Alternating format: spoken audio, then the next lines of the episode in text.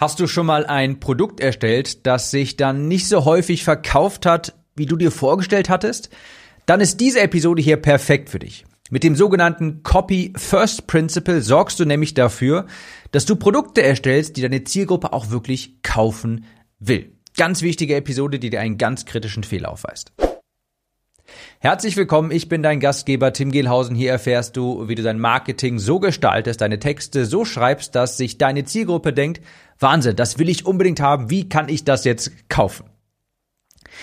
Ich komme nochmal äh, drauf auf diese Episode, beziehungsweise diese Episode ist nochmal so eine aus dem Lager, oh, das fällt mir gerade auf, da muss ich schnell mal drüber sprechen, ich hatte gerade diesen Impuls. Wie du vielleicht weißt, ich schreibe zum Zeitpunkt dieser Aufnahme hier gerade wieder an einem neuen Buch. Und wenn du das machst, dann bekommst du eben ganz viele praxisnahe Content-Themen automatisch auf dem Silbertablett serviert. So auch dieses hier. Ja? Also ich bin inspiriert worden durch das Buch, mal über dieses Thema hier zu sprechen, das Copy First Principle, weil das ist etwas, das machen viele vor allem Anfänger, aber auch häufig, wirklich, wirklich sehr häufig Fortgeschrittene falsch und auch ich muss mich da immer aktiv dran erinnern. Und zwar Werbetexte für ein Produkt schreiben zu wollen oder anders mal gesagt, erst das Produkt erstellen und dieses danach verkaufen wollen. Und das ist ein ganz großer Fehler und ich möchte hier jetzt in dieser Episode das sogenannte Copy First Principle vorstellen, das dafür sorgt, dass du dir eben bei der Produkterstellung nachher sehr viel Zeit sparst und dadurch sorgst du auch dafür, dass dein Produkt sich viel häufiger verkauft. Okay, lass mich das mal erklären anhand einer kleinen Story und zwar meiner eigenen Story von meinem ersten digitalen Produkt. Das müsste so 2015, 2016 gewesen sein, nagel mich nicht ganz drauf fest, jedenfalls ganz zu Beginn in meiner eigenen Selbstständigkeit. Davor hatte ich schon mal so SEO-Texte geschrieben, aber jetzt ging es darum, hey, ich möchte mein eigenes digitales Produkt erstellen. Und das war damals die Zeit der 49 Euro Kurse. Das war so eine Ära, die ging bestimmt zwei, drei Jahre lang.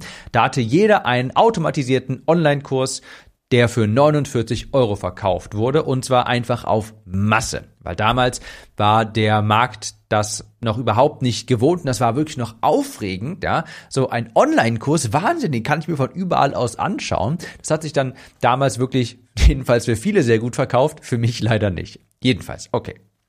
Ich habe damals wirklich sehr viele Monate Zeit reingesteckt. Wirklich in diesen Kurs habe ich Blut, Schweiß, Tränen investiert das war auch ein wirklich, wirklich sehr leidenschaftliches Thema für mich, und zwar das Thema Abnehmen für stark Übergewichtige. Du weißt ja vielleicht, ich war selber mal mit über 140 Kilo stark übergewichtig.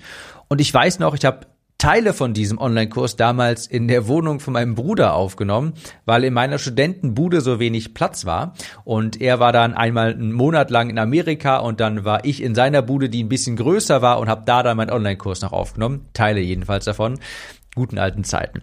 Jedenfalls, ich habe das Produkt erst erstellt, diesen Online-Kurs und danach eine Sales-Page dafür ich dachte, so muss man das natürlich machen. Ja, ich habe mir jetzt Gedanken drum gemacht, hey, was muss denn in dieses Produkt rein? Ich bin total von diesem Online-Kurs ausgegangen vom Produkt und dachte mir, welche Themen muss ich jetzt ansprechen, welche Informationen muss ich mitgeben? Ich habe das Produkt also erstellt, den Online-Kurs. Natürlich hat das ewig lang gedauert, weil ich vorher noch nie irgendwie vor der Kamera stand. Ich total der Perfektionismus total reingekickt hat. Jedenfalls, ich habe das lange dann erstellt und dachte mir, ja Mensch, jetzt will ich das ja verkaufen. Und wenn du das auch schon mal gemacht hast, lange erstmal ein Produkt erstellt und danach möchtest du es verkaufen, dann weißt du, du ärgerst dich dann eigentlich immer, weil du denkst, ah, Mist, das hätte eigentlich noch reingemusst. Ja, besonders oft passiert das bei Büchern, deshalb bin ich ja auch auf dieses Thema noch gekommen. Jedenfalls, ich habe dann das Produkt abgedreht, war alles fertig und habe mich dann an die Verkaufsseite gesetzt und ich schreibe und schreibe und merke irgendwie so, Mist, das das klingt irgendwie nicht so, wie ich es mir vorgestellt habe. Ja, das, das, da fehlt der Pfeffer. Das klingt jetzt nicht so, das hat nicht, die Texte, die ich hier schreibe, die haben nicht das haben wollen Gefühl. Die lösen dieses Gefühl nicht aus.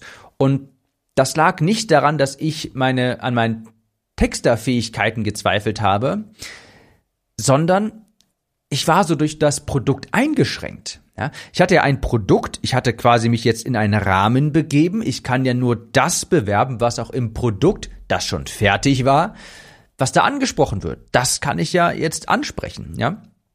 Und ich kann ja jetzt nicht eine, ein Versprechen auf der Verkaufsseite machen, dass das Produkt gar nicht erfüllt, nur weil ich attraktivere Texte schreiben wollte.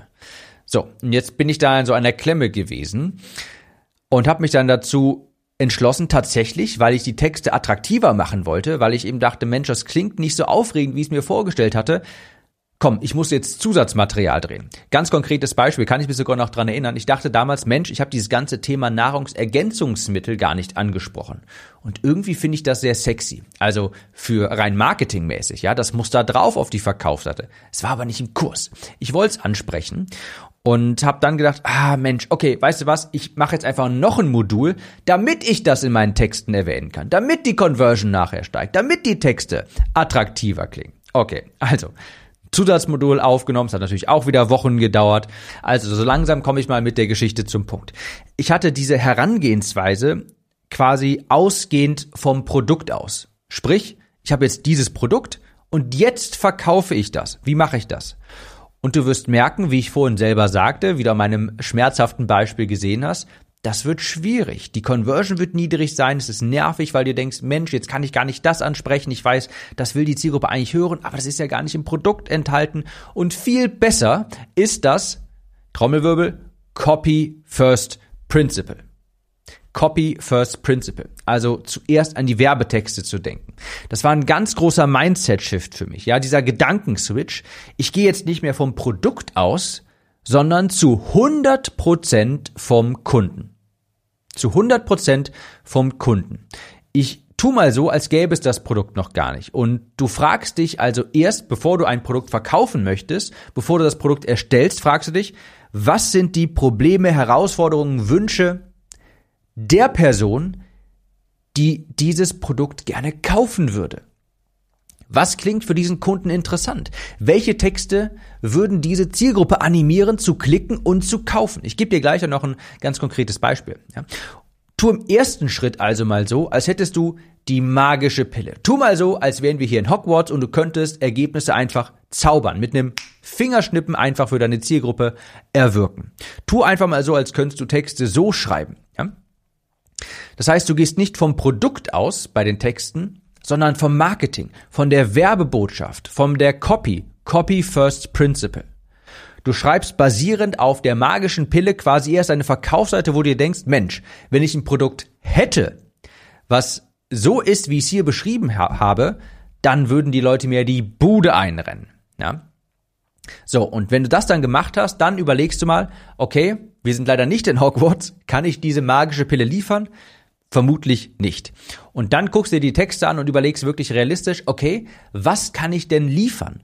Wie kann ich die Texte jetzt in einen Rahmen bringen, wo ich nach wie vor es schaffe, diese Kauflaune auszulösen, wo die Leute, wenn die das lesen, sich denken, boah Mensch, das will ich unbedingt haben, wo ihnen das Wasser im Mund zusammenläuft und was kann ich gleichzeitig auch wirklich real liefern. Und so passt du das nach und nach an. Du schreibst erst die Copy und dann guckst du dir nachher an, okay, das hier könnte ich liefern in einem Produkt. Und dann erstellst du basierend darauf das Produkt.